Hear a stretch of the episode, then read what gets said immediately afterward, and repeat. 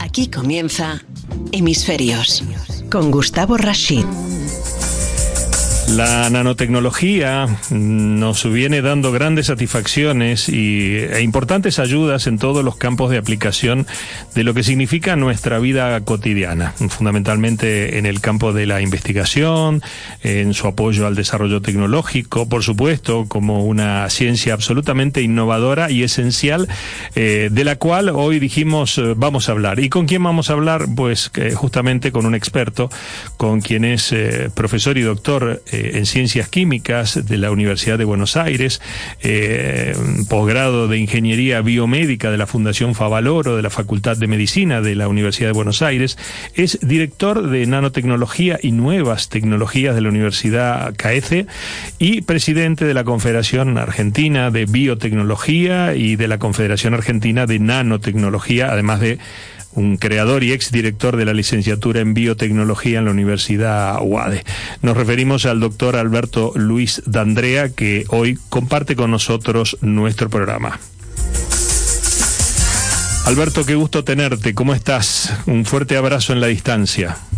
Muy bien, el placer, es un placer para mí realmente estar en el programa. Bueno, eh, eh, traté de resumir tu currículum porque siempre casi que termino eh, eh, hablando cinco minutos de tu currículum en la presentación y decidí resumirlo, así que le agregarás tú lo que creas conveniente durante el transcurso del programa. Bueno, no, no es necesario. Generalmente uno, en la medida que se va envejeciendo, se da cuenta que hizo demasiadas cosas, ¿no? Es decir, y bueno, es casi imposible resumir. Has hecho Este, muchas cosas y buenas y las sigues haciendo. Yo siempre lo he dicho, además de que eh, el doctor Alberto Luis de Andrea es un colaborador permanente eh, de nuestros medios digitales, de hemisferios, de salud conciencia. Eh, es un hombre que además de la gran cantidad de responsabilidades que tiene, tiene una conducta inquieta permanente de seguir creando escenarios y de seguir generando networking con, con todo el mundo que le rodea en términos de, por supuesto, la disciplina que él conduce y maneja muy bien, que es la nanotecnología. Y empecé yo un poco eh, brevemente diciendo de la importancia de la nanotecnología en nuestra vida cotidiana, Alberto.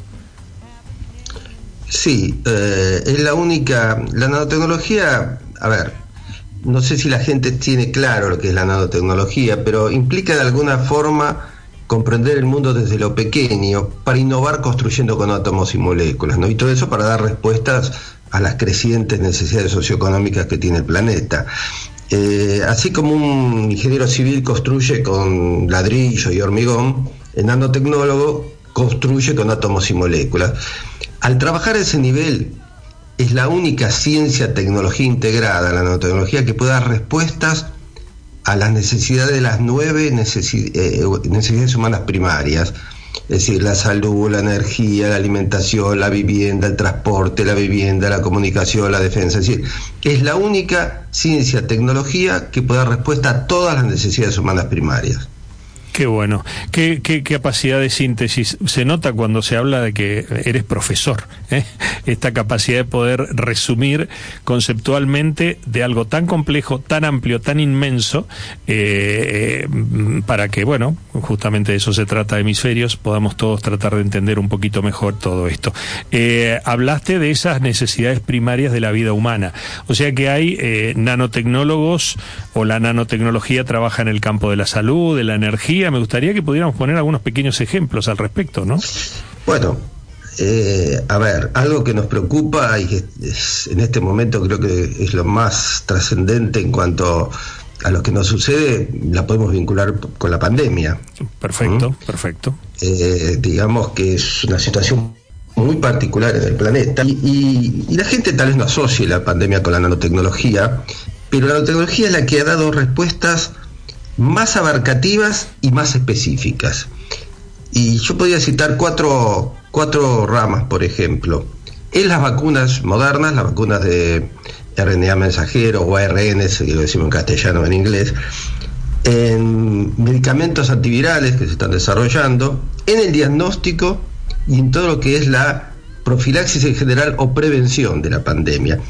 Es decir, es muy importante porque algunas respuestas son únicas, realmente únicas que ni se, se pudieron haber soñado años atrás. eh, lo que la gente no sabe, todos hablan de la vacuna de Pfizer y Moderna, que son vacunas de ARN mensajero, ah, pero lo que la gente no sabe es que esas vacunas hoy en día están consideradas y ubicadas dentro de la nanomedicina. Son vacunas dependientes de una nueva rama, que es la nanomedicina, una de las siete ocho ramas que tiene la nanotecnología. Y la pregunta es, ¿qué tendrá que ver la nanotecnología con, con esa vacuna? ¿Por qué se dice que eh, forma parte de una nueva rama que es la nanomedicina? A ver, todos nosotros en algún momento estudiamos algo de biología y sabemos cómo, cómo es el mecanismo del ADN o queremos saberlo, pero amerita una pequeña explicación por, para entender bien todas las dudas y los miedos que tenemos sobre ciertas vacunas. Correcto. Eh, me voy a referir particularmente a las dos más nuevas y modernas que se aprobaron por primera vez en la historia, que son las de ARN mensajero, o sea, la de Pfizer y la de Moderna. El primer tema que voy a tratar de hacerlo lo más sencillito posible porque es muy complejo, pero a ver, el ADN está guardado en una caja fuerte y cerrado con, con un montón de llaves porque no puede destruirse. El ADN es nuestra herencia, es lo que somos, entonces está en una caja fuerte el ADN en la célula, que es el núcleo. El ADN no va a salir del núcleo, está protegido en el núcleo y guardado en el núcleo. Ahora, ¿Cómo se transmite esa información genética? ¿Cómo sacamos esa información genética si está encerrado ahí en su núcleo, no sale de su núcleo? A través de las proteínas. Las proteínas son, eso viene del griego, la palabra proteína, que es algo como proteos, que significa lo fundamental o lo principal, es decir, son los obreros, digamos, los que hacen el trabajo que viene de la información genética que está en el ADN guardado en esa caja fuerte que es el núcleo. Y las proteínas, hay proteínas de todo tipo, con toda actividad. Tenemos proteínas que son enzimas, que regulan nuestro metabolismo, proteínas que son hormonas, proteínas de defensa como las inmunoglobulinas, del músculo, ¿eh? contráctil como actina, miocina, estructurales, ¿eh? de reserva. O sea, la proteína es todo, todo lo, lo que hace lo que indica el ADN que está encerrado. Entonces, ¿cómo es el flujo de la información? ¿Cómo pasamos de ese ADN que está en el núcleo a hacer las proteínas necesarias? Todos sabemos que el ADN, siempre que uno a escribir el ADN, tiene cierta letrita, la adenina, guanina, citosina, timina. Es decir, son unos azúcares con unos compuestos nitrogenados. Cada uno de esos tiene un compuesto nitrogenado distinto y una letrita distinta. Entonces el ADN es un polímero, es una secuencia de adenina, guanina, timina y citosina y forma una doble hélice complementaria. Muy bien. Ahora el organismo necesita una proteína. Necesita una proteína, puede ser una hormona, puede ser una enzima. Entonces llega una señal al núcleo, que es una cadena de reacciones muy complejas, llega una señal al núcleo y dice hay que producir esta proteína. La doble hélice se abre, va quedando una hebra, y estas bases tienen la particularidad que si tengo una adenina, es como que se queda unida por fuerzas débiles, una astinina, y así se van apareando. Entonces, ¿qué ocurre? Ese ADN no sale del núcleo. Se empiezan a aparear las bases complementarias y se forma una cadena complementaria de algo que se llama ARN, ¿sí? que es el ARN mensajero, que tiene las mismas bases, lo único que cambia la timina por un uracilo para diferenciarlo. Ese ADN mensajero que copió la información genética sale del núcleo, penetra en el ribosoma, que es una verdadera fábrica de proteínas, y hay otro eh, RNA que se llama transferencia que tiene el aminoácido, que son los constituyentes de la proteína, y cada tres letritas de la información genética ubica un aminoácido. Cuando están ubicados todos los aminoácidos, se realiza la reacción de, de síntesis peptídica y sale la proteína de ribosoma. Esta explicación es un poquito pesada, digamos, pero necesaria para entender todos los problemas que puede tener estas vacunas o, o su accionar. ¿Cómo funciona entonces esta vacuna? Del virus, hay que elegirlo muy bien, se busca alguna proteína estructural y característica. Esa proteína, por una técnica que se llama proteómica, se saca toda la secuencia de aminoácidos como cada aminoácido corresponde a tres letritas del mensajero, se va para atrás y se saca la estructura del mensajero. Y ese mensajero yo lo puedo sintetizar muy fácil. pongo en la computadora todas las letritas que son, digamos, las bases, y en una especie de tubito capilar muy, muy finito, la secuencia que yo puse se van, van entrando las sustancias de forma tal que en ese capilar no pueden, tienen que meter un orden, como si fuera una fila así de, gente esperando, se van, va reaccionando y por la otra punta sale el ARN mensajero. Ese es el mecanismo. Entonces yo puedo tener un mensajero que va a producir una proteína estructural característica del virus. Cuando inyecto la, vacuna, ese mensajero va a ir al ribosoma, como si hubiera salido del núcleo, y va a empezar a producir esa proteína. Cuando produce la proteína, que no es natural del organismo, sino que es estructural del virus, el sistema inmunológico no la reconoce. El sistema inmunológico tiene la, propiedad que en unos segundos eh, puede liberar 10 a la 12 células llamadas linfocitos, uno de los cuales produce, yo qué sé, como 10 a la 20 anticuerpos. Ahora, ¿dónde empiezan los problemas? Yo saco una proteína estructural ah, del virus, hago el mensajero, lo inyecto y me voy a encontrar con que no ocurre nada, con que no sirve. ¿Qué es lo que pasa? Y el nudo de la cuestión es que el ARN mensajero es terriblemente lábil. Se destruye con mucha facilidad. Puede ser destruido por acidez, por sales, por sustancias varias, por choques entre moléculas de, del mismo este, mensajero. Entonces, si yo en el frasquito pongo el ARN mensajero, lo más seguro que se me destruya. ¿eh? Tampoco cuando va por sangre no va a lograr pasar la membrana citoplasmática para llegar al citoplasma y hacer todo lo que tendría que hacer. Y es ahí donde aparece la nanotecnología. La nanotecnología lo que hace es un nanodelivery. Hace una nanopartícula muy chiquita, 30 nanómetros o menos, de lípidos, que está formada bastante compleja por cuatro sustancias y tiene una carga eléctrica, donde en su interior lleva el ARN mensajero, que lo protege esa nanopartícula lipídica. Entonces, cuando yo tengo la vacuna en el frasquito, voy a tener ese mensajero protegido por esa nanopartícula lipídica, de forma tal que todo lo que puede tener la restante de la solución, sustancias químicas, acidez, eh, fuerza salina, iónica, no lo va a afectar. Y tampoco lo va a afectar si esa ampolla se mueve en un traslado, por ejemplo, los golpes entre las moléculas que podrían romperla.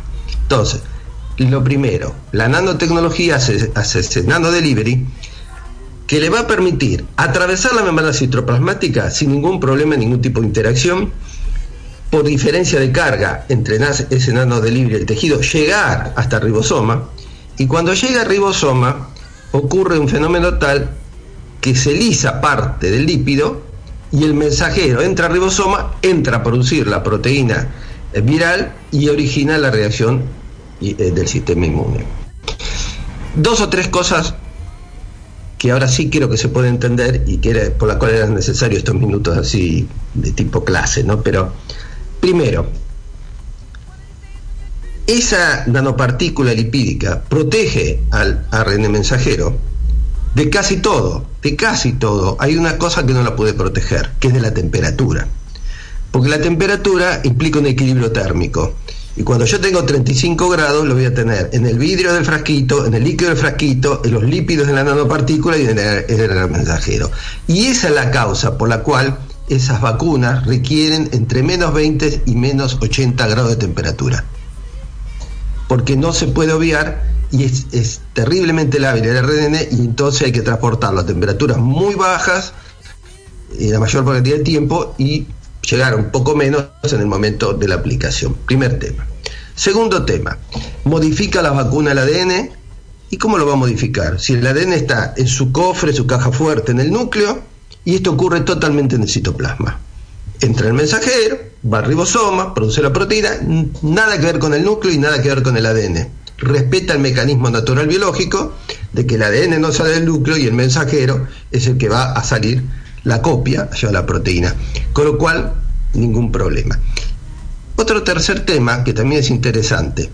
Cuando uno usa un virus natural y extrae algo, en una extracción siempre hay impurezas, contaminantes. Esta es una síntesis Es una síntesis donde yo voy poniendo las bases, adenina, guanina, citosina, y por la otra punta me sale metajero. No tengo impurezas. Se hace muy rápido, es muy barato, y, esa es una gran ventaja. No tener impurezas, tener lo que uno quiere y que se pueda hacer rápido es una gran ventaja. Eso no quiere decir que se haya traducido un, precio menor en el mercado, pues hay un montón de factores, el de frío, etcétera. Entonces, ah, ah, lo que es importante entender que estas vacunas, que nunca se había probado hasta ahora algo con eh, ARN mensajero, esto se está usando no solo para vacunas, sino también para el cáncer. Más o menos el mismo principio. Eh, el cáncer se produce por, una, por algo mutado.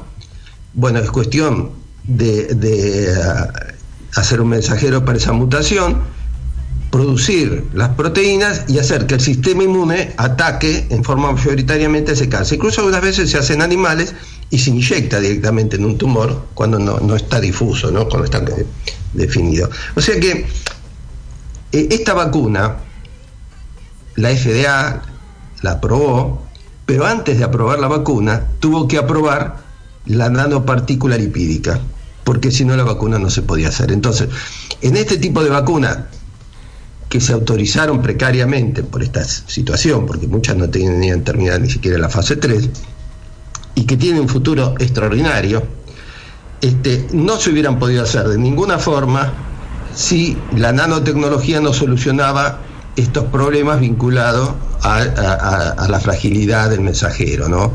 Este, a través de estas nanopartículas lipídicas que no son sencillas de hacer, tienen cuatro componentes distintos, es toda una tecnología. O sea, que en las vacunas más modernas, las que se pueden producir a mayor velocidad, eh, más específicamente, eh, como son la de Pfizer y la de Moderna, eh, el papel de la nanotecnología fue de sí o no.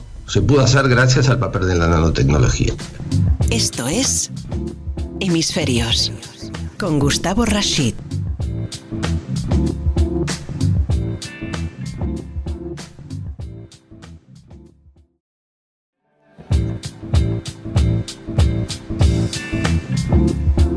Aquí comienza Hemisferios con Gustavo Rashid.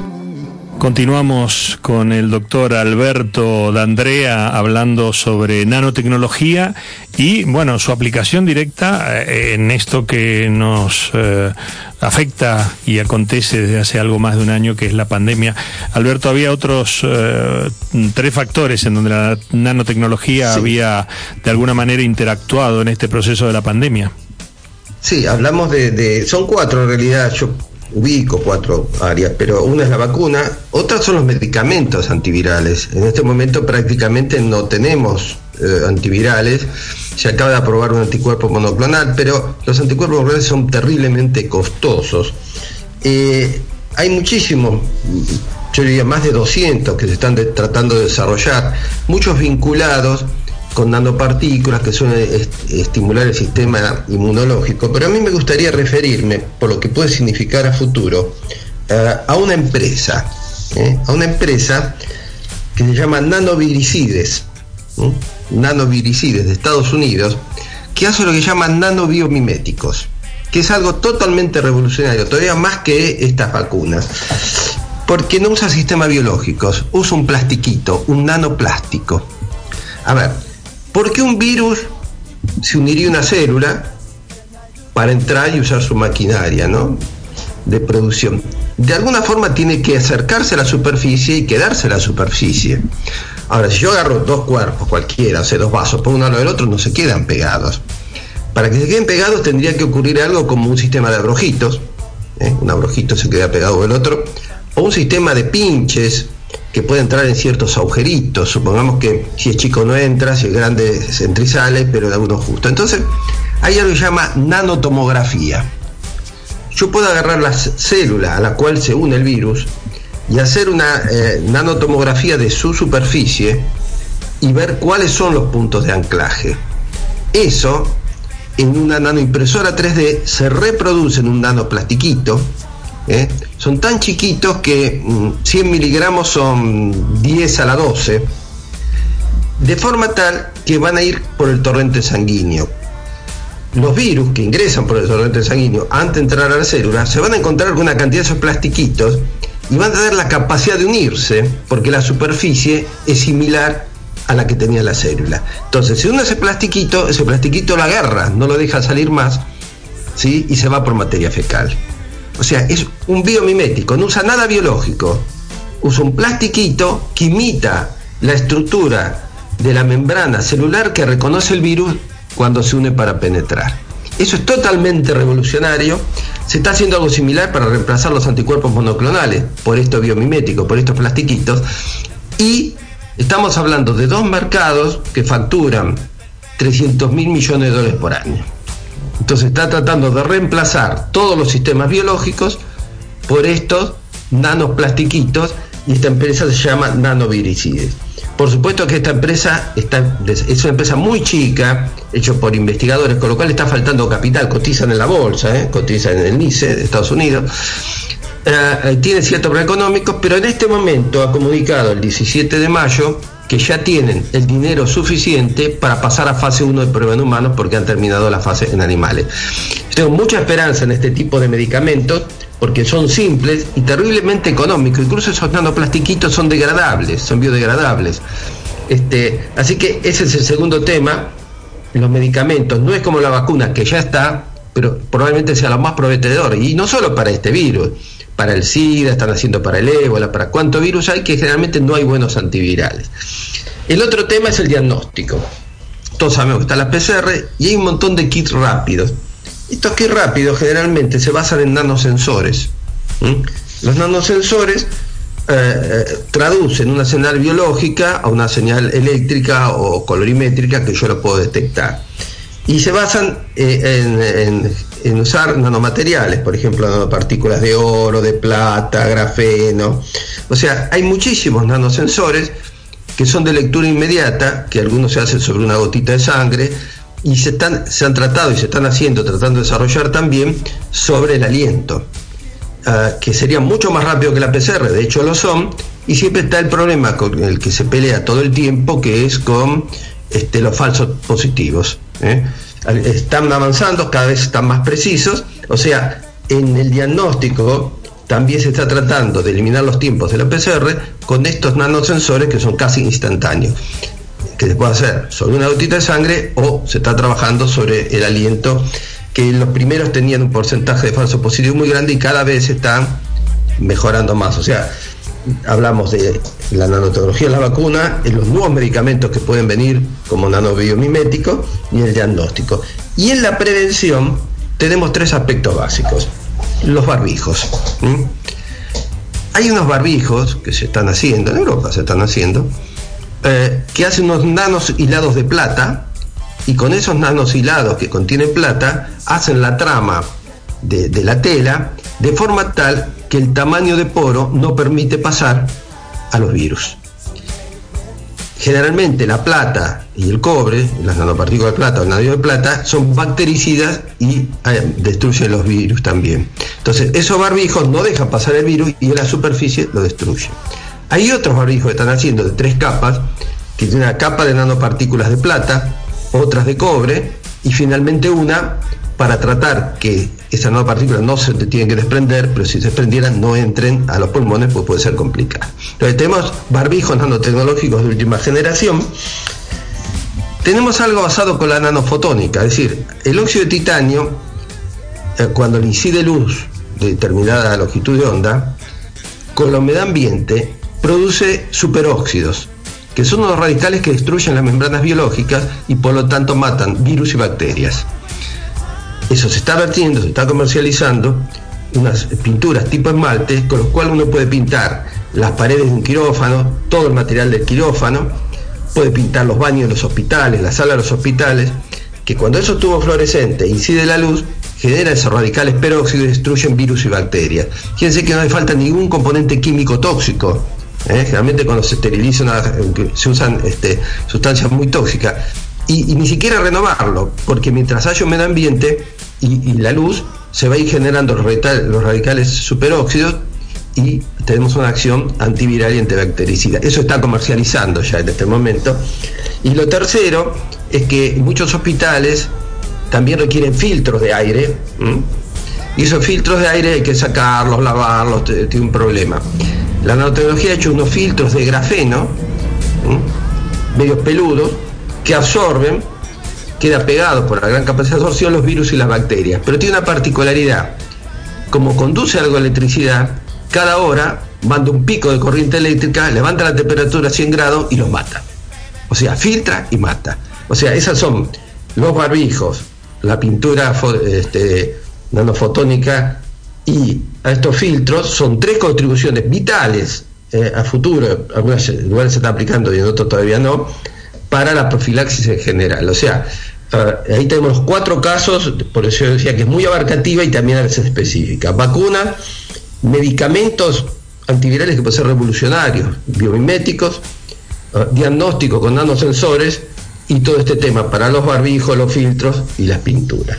O sea, yo diría que esto eh, cierra un poquito este tema de la pandemia, pero me gustaría empezar a vincularlo un poquito con el medio ambiente, porque algunos dicen, bueno, algunos dicen que el virus se hizo es profeso, otros dicen que el virus puede ser resultado de, los cambios climáticos, etcétera. E incluso ahora se está tratando de hacer una investigación a nivel ya muy importante entre países. Pero lo cierto es que acaba de salir publicado un trabajo, eh, es del año de este año, muy nuevito, eh, en una revista no muy conocida, eh, que se llama, la traducción sería Ciencia del Ambiente Total, que está hecho por investigadores de la Universidad de Cambridge, de Reino Unido, de Alemania y de Estados Unidos. ¿Y qué dice este trabajo?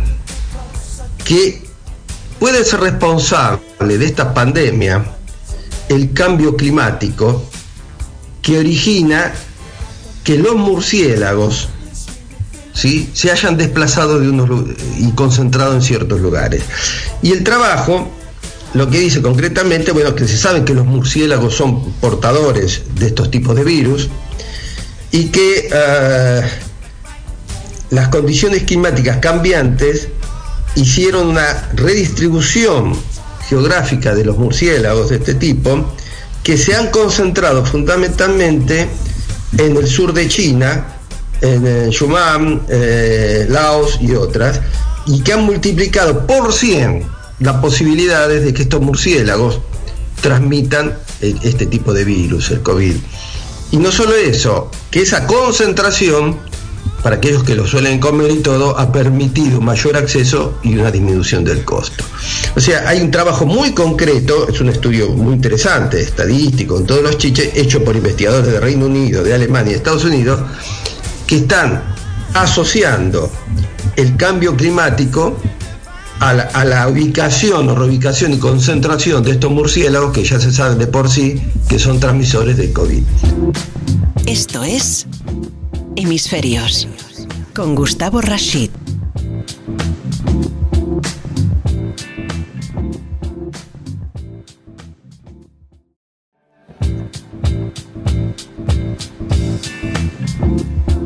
Aquí comienza Hemisferios con Gustavo Rashid.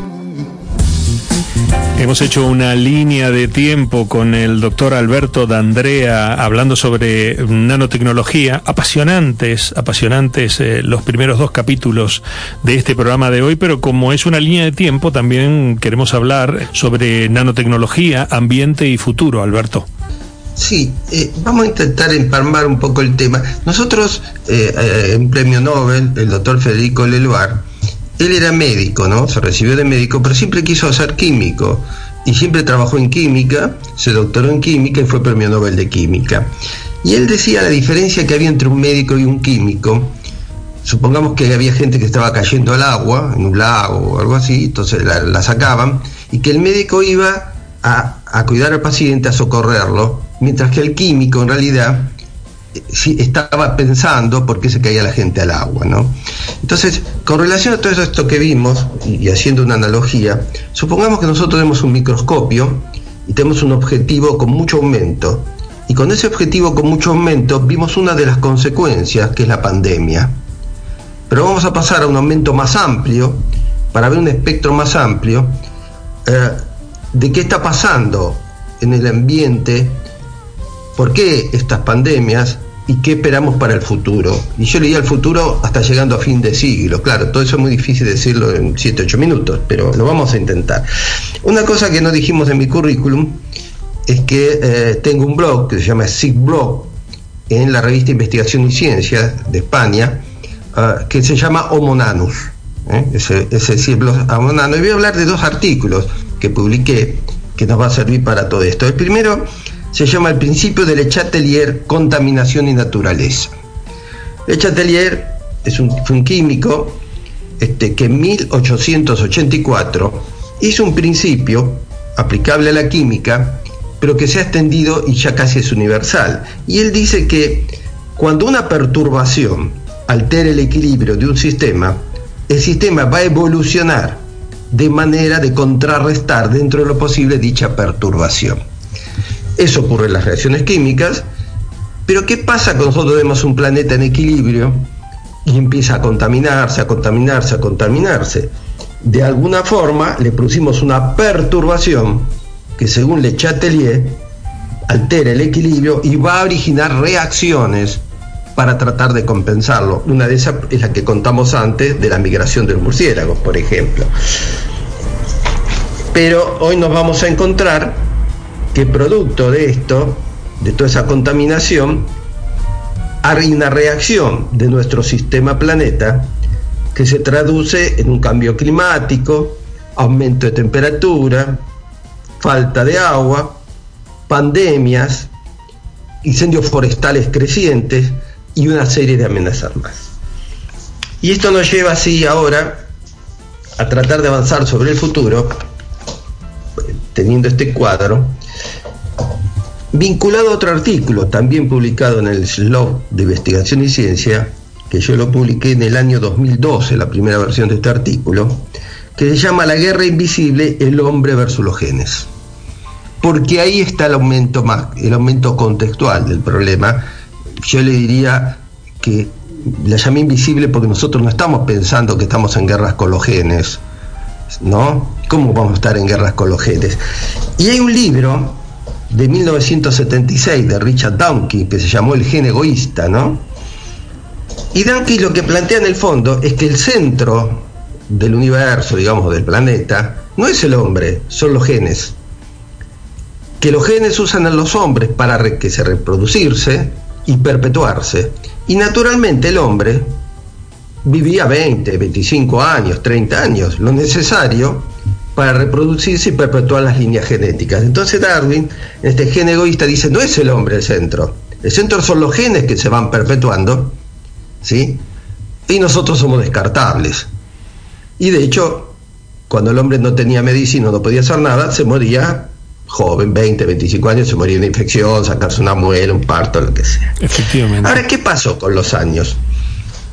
El hombre empezó a conocer los genes, y empezó a decir, ah, pero yo puedo manejar los genes, porque si un gen me tiende a producir un cáncer, yo puedo, con un RNA de interferencia, que se, a los cuales le dieron el premio Nobel en el año 2006, la única vez que se dio el premio Nobel de medicina y de química al mismo tiempo por el mismo tema, a gente distinta, un RNA de interferencia que voy a hacer que no se produzca esas proteínas y puedo silenciar enfermedades. Es decir, eh, una enfermedad que yo tenía que producía una proteína porque el gen estaba mutado o porque el gen lo ordenaba en su momento, eh, algo dice que eh, la muerte está codificada en el genoma, yo puedo interferirla con ese de interferencia y dejar que el gen no se exprese. Puedo empezar a tener un dominio sobre el gen que antes no tenía.